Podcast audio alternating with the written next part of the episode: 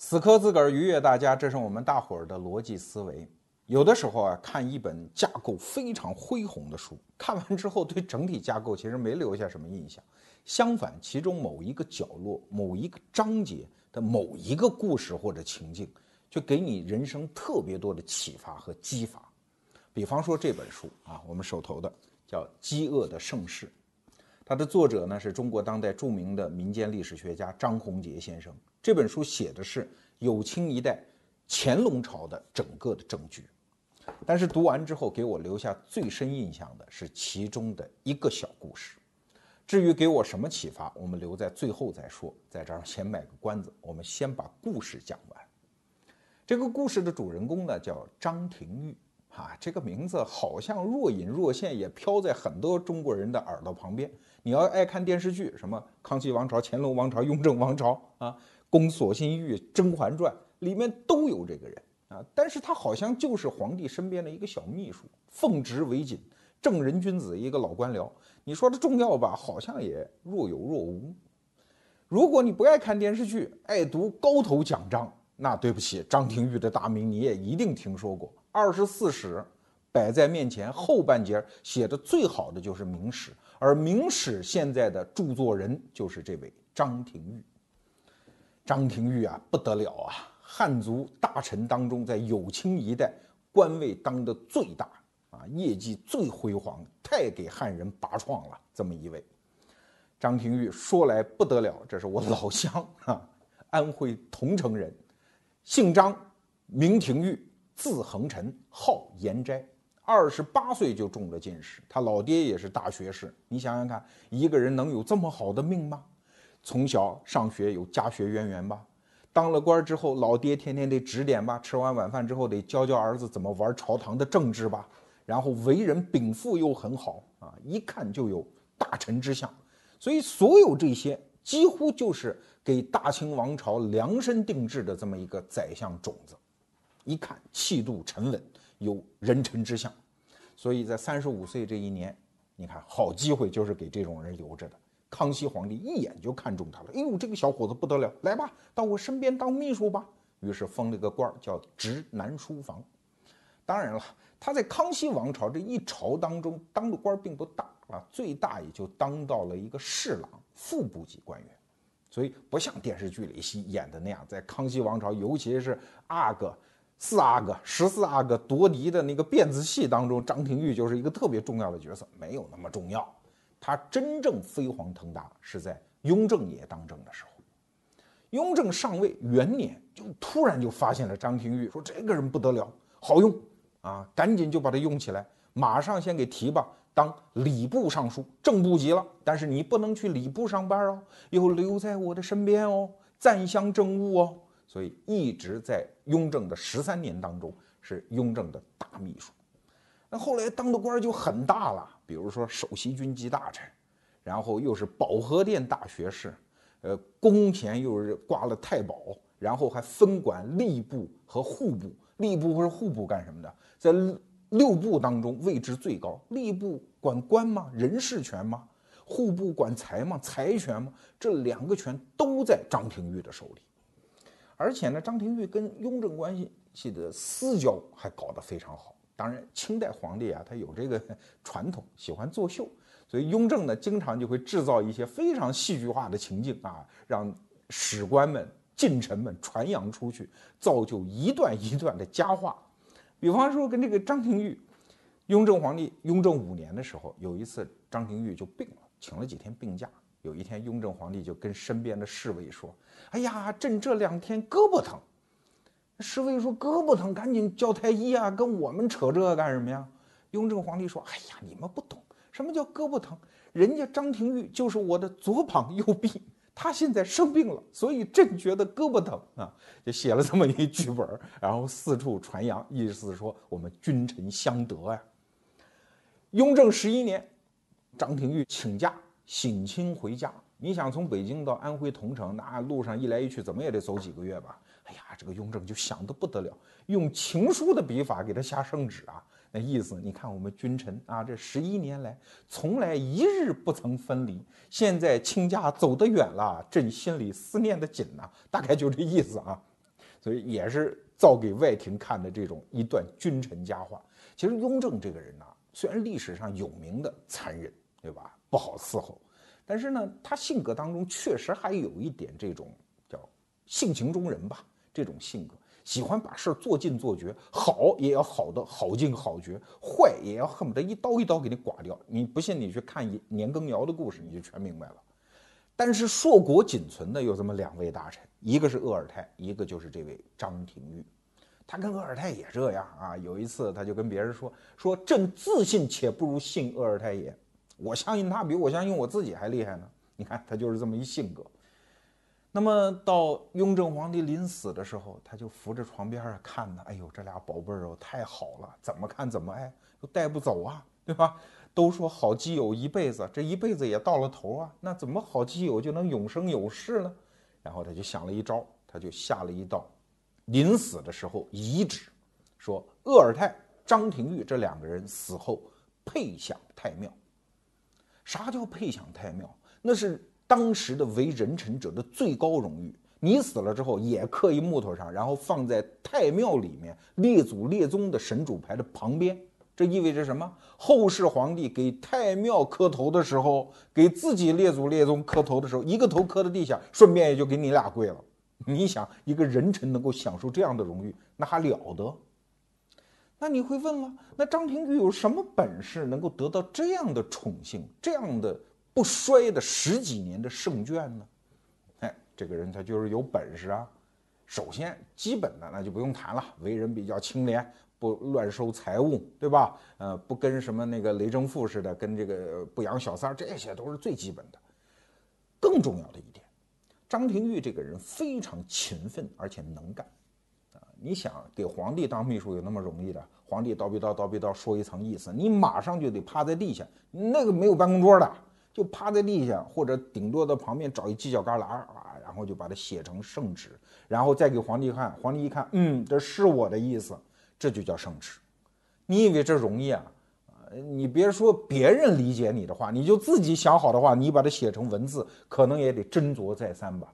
张廷玉就有这个本事，只要皇帝说完一段话，立即就能把它落在文字上，再给皇帝看。皇帝说，对，这就是我的意思。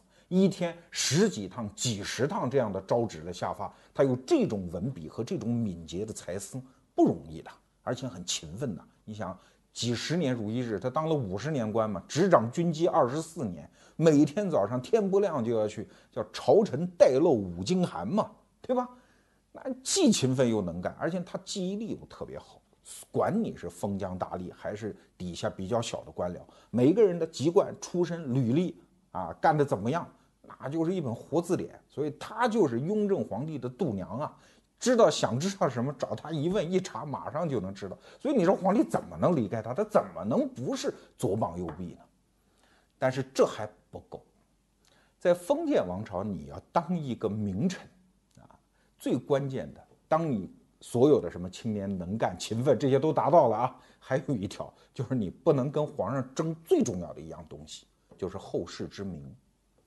这一点张廷玉也做到了，这一条太难了。我们都知道啊，也很多名臣没有好下场，可是有些名臣没有好下场，您可能就不知道。比方说唐太宗和魏征这两个人，哎呀，君臣相得。魏征死的时候送葬，太宗跑到宫廷最高的楼上远望远处，哎呀，魏爱卿走了，你看这多好，君臣佳话吧，对吧？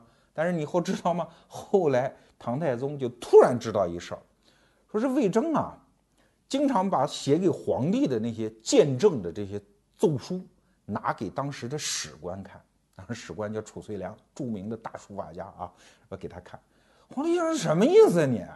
啊，你来见证我，我同意，这是我留千古佳话，你什么？你跑去给史官看，你想留千古佳话，你有的所有后世之名都是皇帝老子我赏给你的，所以这件事情就非常触怒唐太宗。啊，当然后来还加上一些好像隐约的魏征还有结党的事迹，所以后来唐太宗已经对他到什么程度？原来说好的把自己的闺女嫁给他儿子，不嫁了啊！然后有一次怒发冲冠，然后跑去把魏征的碑给推翻了，叫亲扑其碑，啊，就是你这个人你死不死？你死也不能让你死个好样的，把那碑给你推了。所以君臣相得，最后争的是这个名字啊。雍正王朝，雍正爷也有这一天。你在雍正朝啊，你还可以去查一个人叫杨明时，这个人也是著名的这个政治家啊，是一个好大臣，但是叫太爱民。雍正皇帝最烦的就是臣下这个毛病，说你不是不贪利，你好名，你好名也是为自个儿，对吧？名也应该归我，凭什么归你呢？而张廷玉这这一点他做的特别好，所以你去看《清史稿》里面的张廷玉传，你翻开来看没事迹啊，一共就写了仨事儿，其中有一个事儿是什么？就是张廷玉给皇上上表，说咱们是不是给守节十五年的寡妇立块碑呀？啊，给他立个牌坊。你想，一个大臣历朝那么几十年，居然把这件事写到了他的传记当中，说明史官真的是没辙了。查了半天，没有张廷玉的事迹。其实，在雍正朝和乾隆朝的前半截，几乎所有的重大决策都有他的影子，但是不知道，没人知道他到底在当中起了什么作用。所以张廷玉啊，说的不好听点，哎呀，真的是一个老狐狸、老江湖，让皇帝真的是一点把柄都抓不出来。我什么都不争，我就兢兢业业、勤勤恳恳给你们家干活，我看你还有什么说的。好了，改朝换代，雍正爷也死了，下面大家都知道乾隆爷登台。乾隆爷，那你会说一朝天子一朝臣呐，张廷玉该倒霉了吧？没有，乾隆爷多聪明啊，那是一代英主啊。尤其那么年轻登基的时候，大清王朝这么一大架机器，所有的零件什么使用说明都没有，那还行。你既然是度娘，度娘就得接着干。我啥时候有时候我得问你啊。所以在乾隆的前期啊，就是乾隆十年之前，他非常倚重这两个人，一个是鄂尔泰，一个是张廷玉，这都是他老爹留给他的，这就是大清王朝这架机器的使用说明书啊，那怎么能丢掉？所以非常倚重。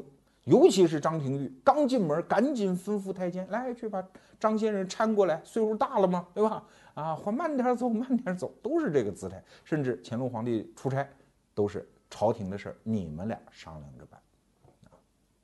这就是前期乾隆皇帝对他的态度。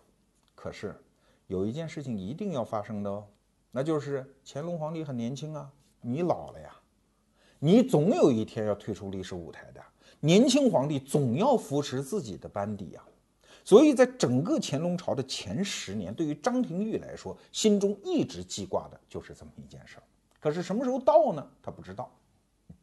但是该来的总会来，这一天在乾隆十年左右，就慢慢的一步一步的走近，螺丝就一扣一扣的在拧紧。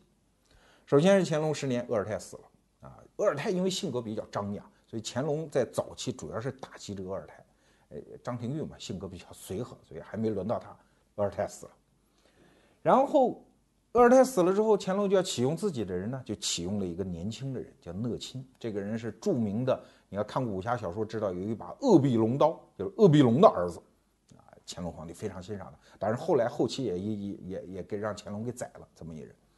任命这个年轻人三十多岁那时候当首席军机大臣。张廷玉当了这么多年首席军机大臣。对不起，退后。而且乾隆十一年的时候，乾隆皇帝跟他说：“老先生啊，你身体也不好，我很心疼你啊，你就不必天天来了嘛，尤其不必早朝这么早的来了啊，你可以稍微晚一点在家睡一睡。”这个招旨一下，张廷玉心里就明白个七八分了呀，对吧？这皇帝干什么呀？以后在军前奏对、造息密对的那种机会。就再也不是我的喽，我老太阳要落山喽，所以对于张廷玉来说，这么清晰的政治信号啊！当然，乾隆十一年，张廷玉大儿子死了，这对白发人送黑发人嘛，巨大的打击，所以老爷子就捐亲了，就想退休了，啊，就像神时的这个宇航员，对吧？我已出舱，感觉良好，对吧？那剩下的事儿不是你出舱飞行任务完成就完成，下面重要的事情。就是平安降落，软着陆啊！所以这一架政治理性机器一样运作了五十年的张廷玉，现在心头只有一个任务：我怎么能平安降落呢？那张廷玉能够平安降落吗？在中国古代的政治生态当中，一个人臣当到权臣的位置，那后半段的政治生命就很麻烦，就是你要想安全降落，动作难度实在太高。现在的张廷玉遇到的就是这个麻烦呀。要知道，遍翻史册，中国几千年的封建皇权当中，唯一这方面做的比较好的，只有唐代郭子仪这么一个榜样。所以后来曾国藩对他有个评价：“立不世之功而终保令名者，千古唯郭汾阳一人而已呀。”郭汾阳就这郭子仪。中国古代的戏曲有两出戏，一出叫《打金枝》，一出叫《满堂户》。满堂户说的就是这郭子仪，说的子孙后代都当上大官啊，搁在床上一床的护板见皇帝用的那个板儿啊，所以这个人做的非常成功。可是你以为容易啊？老头到晚年的时候，位极人臣的时候，那是机关算尽啊。随便给大家说一个例子，当时唐朝代宗朝啊，有一个官员叫卢杞，当时已经当上了御史大夫。一看这个人就是将来的政治明星。有一天，卢杞到顾子仪家啊见他，老头赶紧吩咐家里的女眷说：“你们赶紧躲起来。”哎，他的夫人小姐都问他干啥？我们要躲他嘞，对吧？顾子仪说：“你们不知道，这个卢杞啊长得太丑，心眼又小。他一来，你们万一哪个丫鬟婢女没忍住一笑，笑他长得丑。”他记恨在心，等他以后掌了权，我们郭家子孙一个活的都没有。所以你看，郭子仪这种人，他在老的时候，他为了能够平安降落，为了能够软着陆，那是多么的小心谨慎呢？啊，那真是生命不止，奋斗不息这一段动作。好了，说说这个张廷玉的降落动作吧，奇丑无比的一连串的降落动作，太难看了。话说。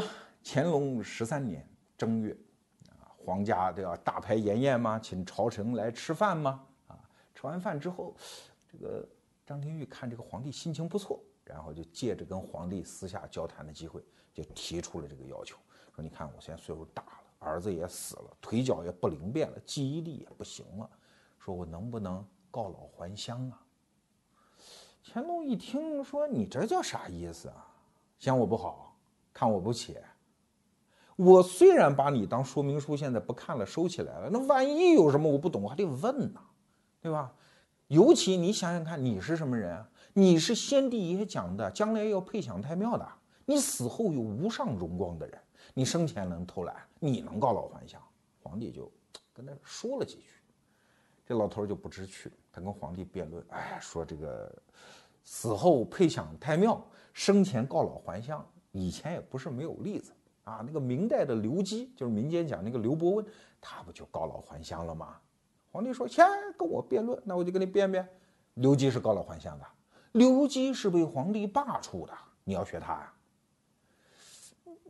你怎么就不学学诸葛亮呢？那叫鞠躬尽瘁，死而后已啊！你怎么就不能死而后已呢？张廷玉说。这个诸葛亮他是战士嘛，对吧？那时候天天打仗，我我多命好，我遇到太平盛世，又遇到你这样贤明的君主，所以我可以歇着呀。你还真别跟乾隆皇帝辩啊，越辩皇帝就越来劲。皇帝说：“哎呀，看来你是对我没感情啊。古时候的忠臣是不这么干的呀。你看哪个忠臣不都是至死方休啊？你这个要求我不能答应。”张廷玉就没办法了，因为话讲到这份上，已经变到了你对皇家、对皇帝本人有没有忠诚的程度了，所以叩头免官，呜咽不能自生啊啊，就是哭起来了，老头在哭起来。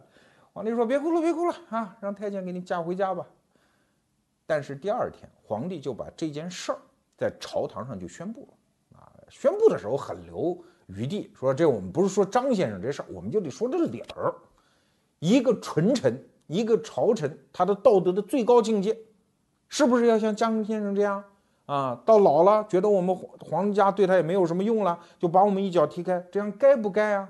不该吧，对吧？这件事儿发生在乾隆十三年的正月，老头从此就吓坏了，那还敢提吗？皇帝是这个态度，就不敢提了。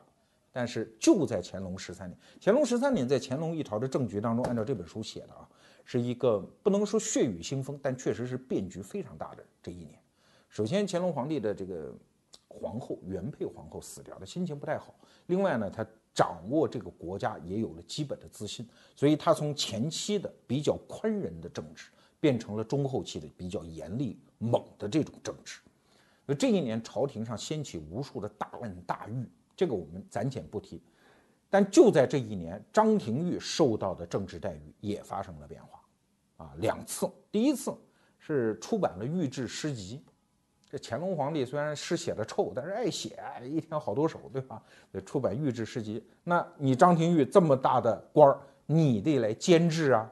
然后乾隆皇帝拿到印出来的时候一看，有错别字，有错别字呢，就申斥你啊，对吧？给他处分，交部议处。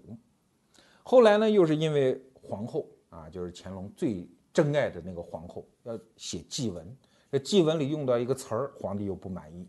又给张廷玉罚俸一年。其实这两个事儿对张廷玉来说都是非常的政治信号，也就是你失宠了，皇帝现在要给你颜色看。张廷玉也接得到这个信号的呀，尤其是他当官四十多年，从来没有受过处分，啊，那个案底干净的不得了。突然这一年连续搞两个处分，老头真的是受不了了，可是又不敢提，怎么办呢？那就生忍着呗。哎呀，这个一忍呐，人心情再不好，老头身体就更加不好，老态龙钟，牙也掉完了，腿也不行了，走不动几步路了，没有人搀扶，已经走不动路，说话也开始颠三倒四。所以话说到了乾隆十四年，啊，也是在腊月的时候，这个皇帝就有一次温语问询，老先生啊。最近身体怎么样啊？老头一听，哦呦，机会来了，对吧？赶紧说，哎呀，我是想退休，你你让我走得了。又把这事儿提出来。乾隆沉吟了一下，说：“这么着吧，你别着急，你先回家，我想想。”那乾隆想什么呢？他想的东西是一个剧本，所以你看，第二天乾隆皇帝就给他下了一份谕旨，说这个张老爱卿服侍我们祖孙三代啊。这个功劳也是有的。你说岁数大了吧？他确实现在也走不动道，也确实老态龙钟。但是我又舍不得你啊，那怎么办呢？这么着吧，您自个儿决定要不要走。你要是觉得走，你就走；你要觉得不走，你就别走。这啥意思呢？其实从乾隆皇帝的性格当中，你可以分析得出来，他是想演一出剧本。说，你看我仁至义尽，我告诉你，你功劳很大，我舍不得你，但是你又老了，我又想照顾你，你怎么办呢？你自己做决定。那最好呢，你明天上一份表，你说，哎呀，我虽然岁数大了，走不动道了，但是我想想看，我还是舍不得你，我还是留下算了。那皇帝再来下谕旨说，哎呀，你看你这么大了，算了算了算了，你还是回去吧。哎，你看一来一回，这不挺好吗？万没想到这个张廷玉，那他是真老了，他政治智慧已经不够用了。他就觉得哎呦，皇上默许了啊，然后就上表就谢恩，说终于让我走了。这乾隆拿到这个奏折一看，说算了，我这个好人做到底，我也不跟你为难了，走了走了吧，就批准了啊。然后在最后还加了几句话，这句话意味深长，说今年我四十多啊，等我五十大寿那一年，你呢九十了，你回来。啊，叫扶柩进京啊，扶着那拐杖，你再进京，我们君臣再聚啊，那意思我们还留一段佳话，好合好散嘛，对吧？你不是要离婚吗？要分床睡吗？你走吧。本来这个故事到这儿也就完了，但是我们这位张廷玉回家之后，突然脑子当中嘣蹦出一念头，哎，不对呀，我要走了之后，你想人走茶凉，破鼓万人锤，墙倒众人推，对吧？那朝廷上我也不是没对头，我这人一走，他们要是天天在皇帝面前叨逼叨叨逼叨说我坏话，然后把我心心默默想的那个荣誉不给我了，那我损失可不就大了吗？什么荣誉啊？配享太庙啊！这是我最后的哀荣啊！我能不能跟皇帝要一保证书来？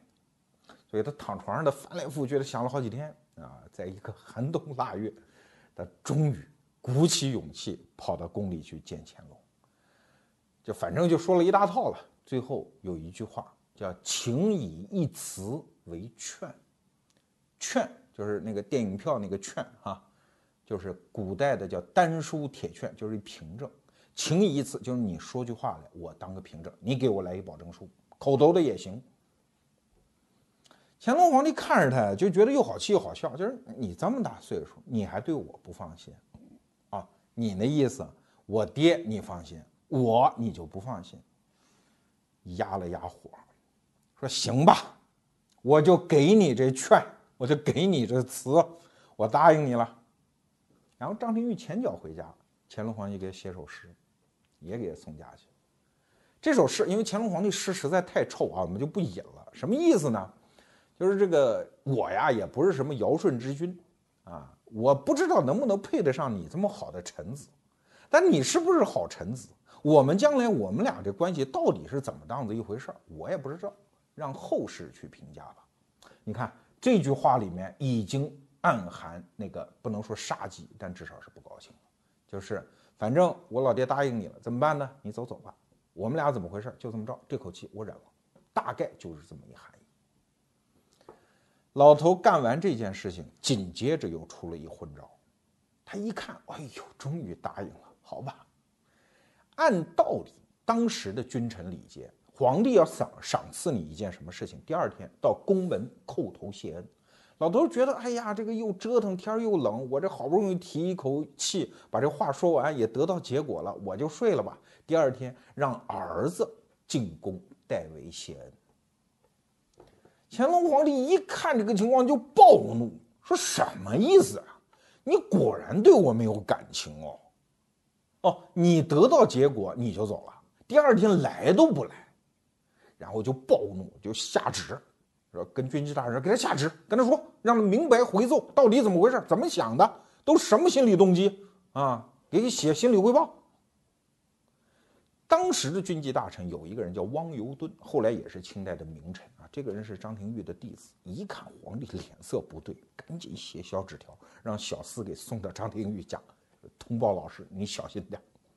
这张廷玉真的是老了，老的他马上就做了一件糊涂的不能再糊涂的事儿，他赶紧第二天一天亮就跑到宫门去谢罪，去请罪。可是你想想看，皇帝的谕旨还没到你家呀，这什么意思啊？不就是军机处有人给你通风报信吗？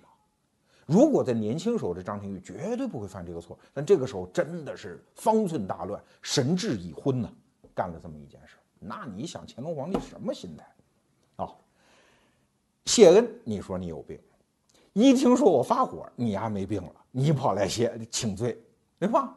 然后呃，还有人给你通风报信啊，你还在我这儿安排余则成呢，你还搞潜伏嘞啊？你走了之后，你人走心不走是吧？然后就反正乾隆皇帝那套谕旨就给他一通大骂，那个意思，你有个屁功劳，你啥功劳都没有。鄂尔泰好歹还平定苗疆了，还有点军功。你有啥？你不就是一秘书吗？对吧？你有啥功劳？你完全得的就是非分之想。最后处理意见，乾隆皇帝说：“说我也没办法，对吧？我老爹说要给你配享太庙，这我不管，就给你了。但是你那伯爵是我封的哟，对不起，这东西你给我留下，反正咱俩没感情，你走吧。”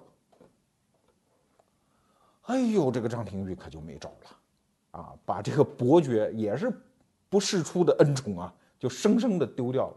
但是反正也就这样，也就认了啊。他就准备来年三月，就是乾隆十五年三月，自己就卖卖东西，卖卖房产，然后自己就回家了。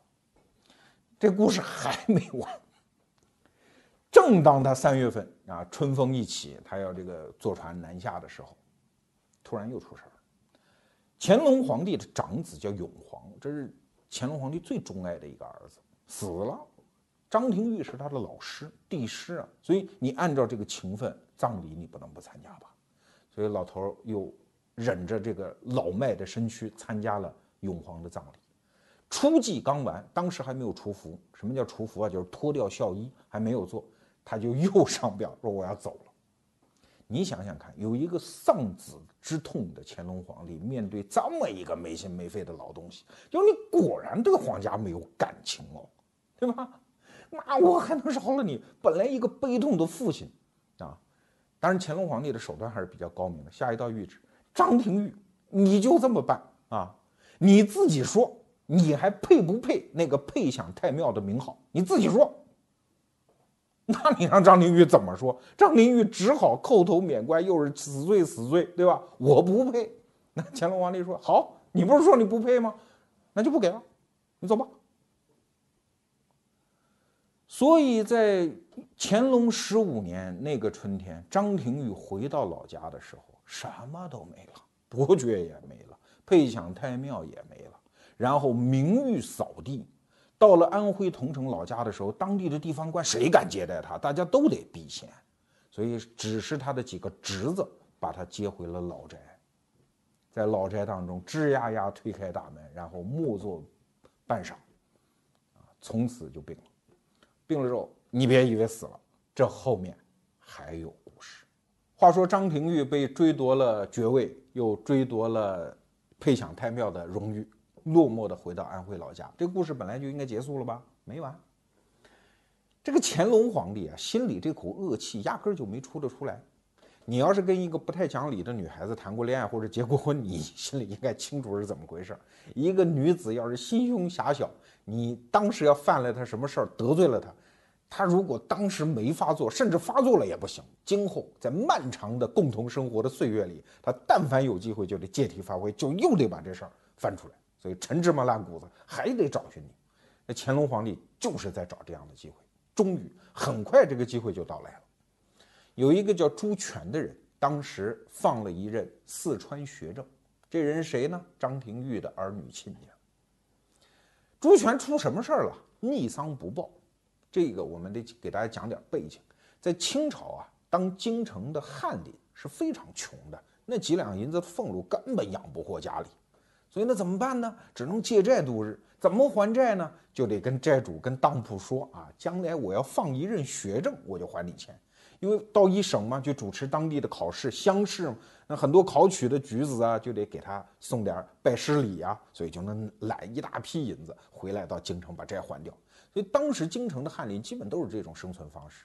这朱权呢，不定穷成什么样，突然放了一任四川学政，那方面突然接到家暴，老娘死了。哎呦，这就犯愁了，那心里纠结啊！我到底是要银子呢，还是回家奔丧呢？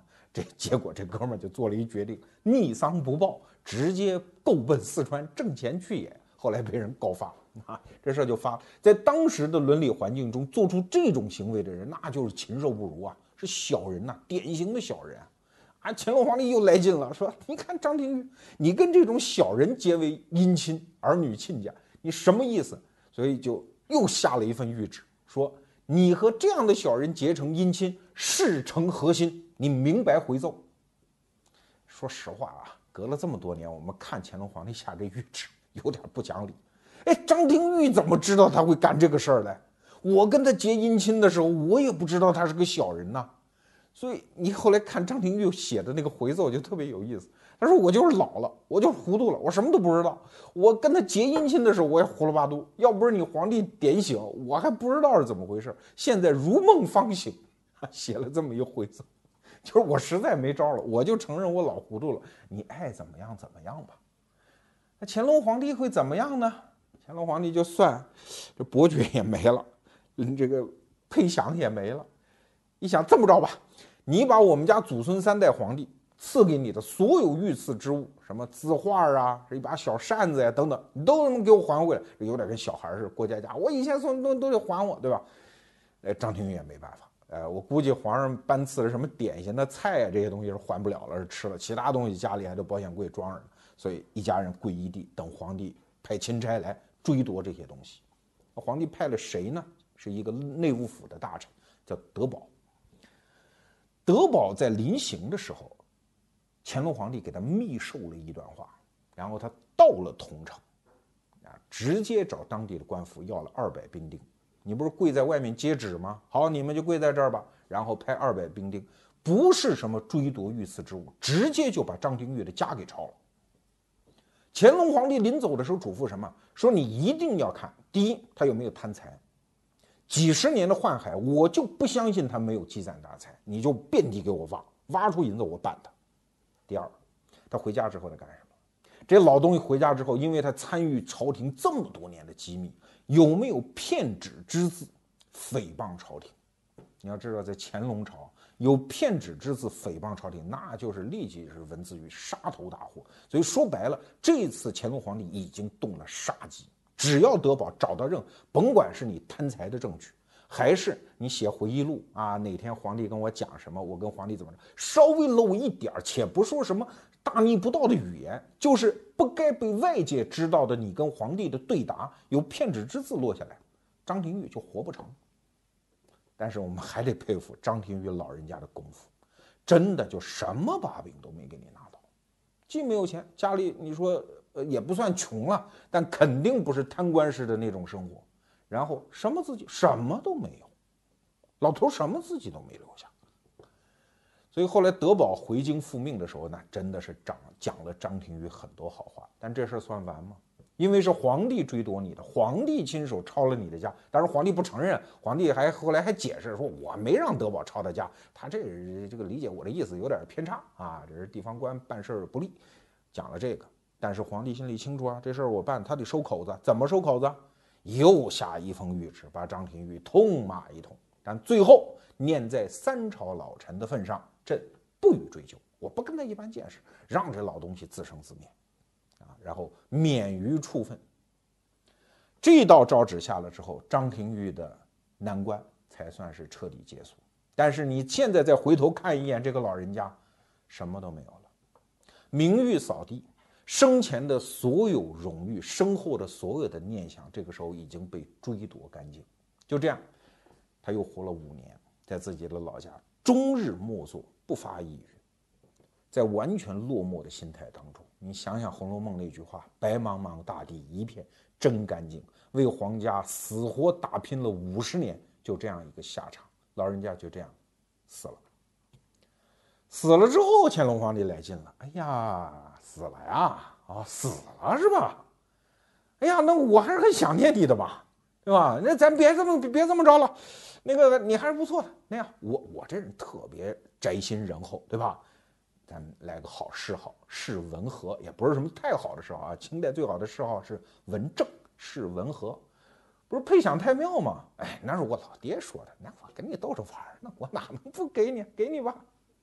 张廷玉不知道了呀，他死后吃到的那口冷猪肉，哎，我不知道这祥林嫂有没有告诉他啊？那个世界会有吗？张廷玉知不知道他死后之后吃上了这口冷猪肉呢？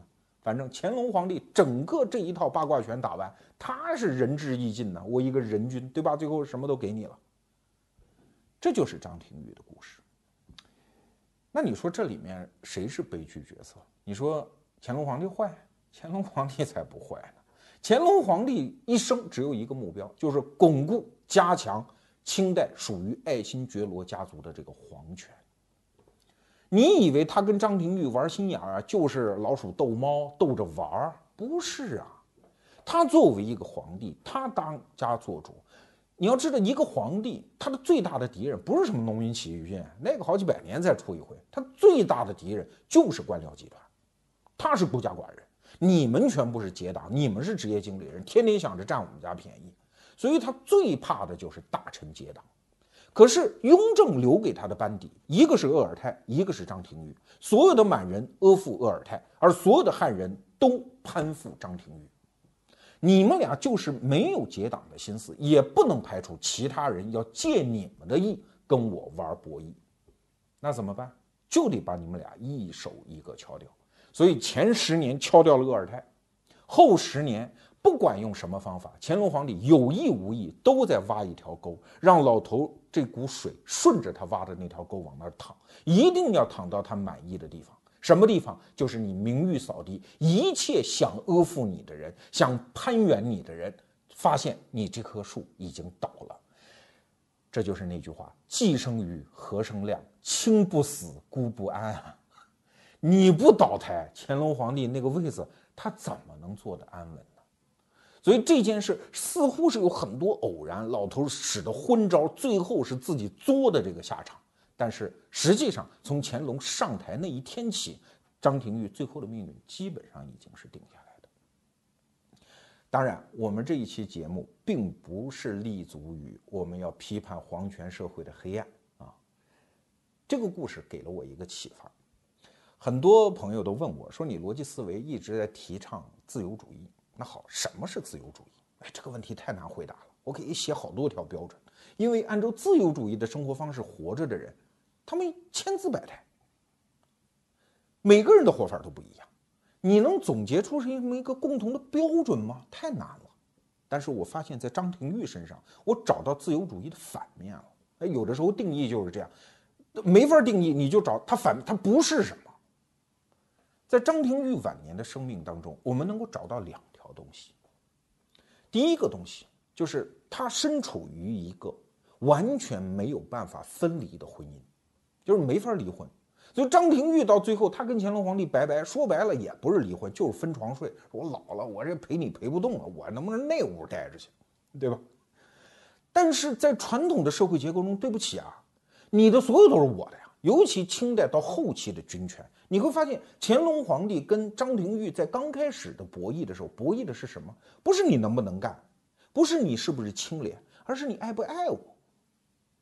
当军权和臣子之间的博弈。博弈到这一层的时候，那皇权的那种巩固已经到了无以复加的程度。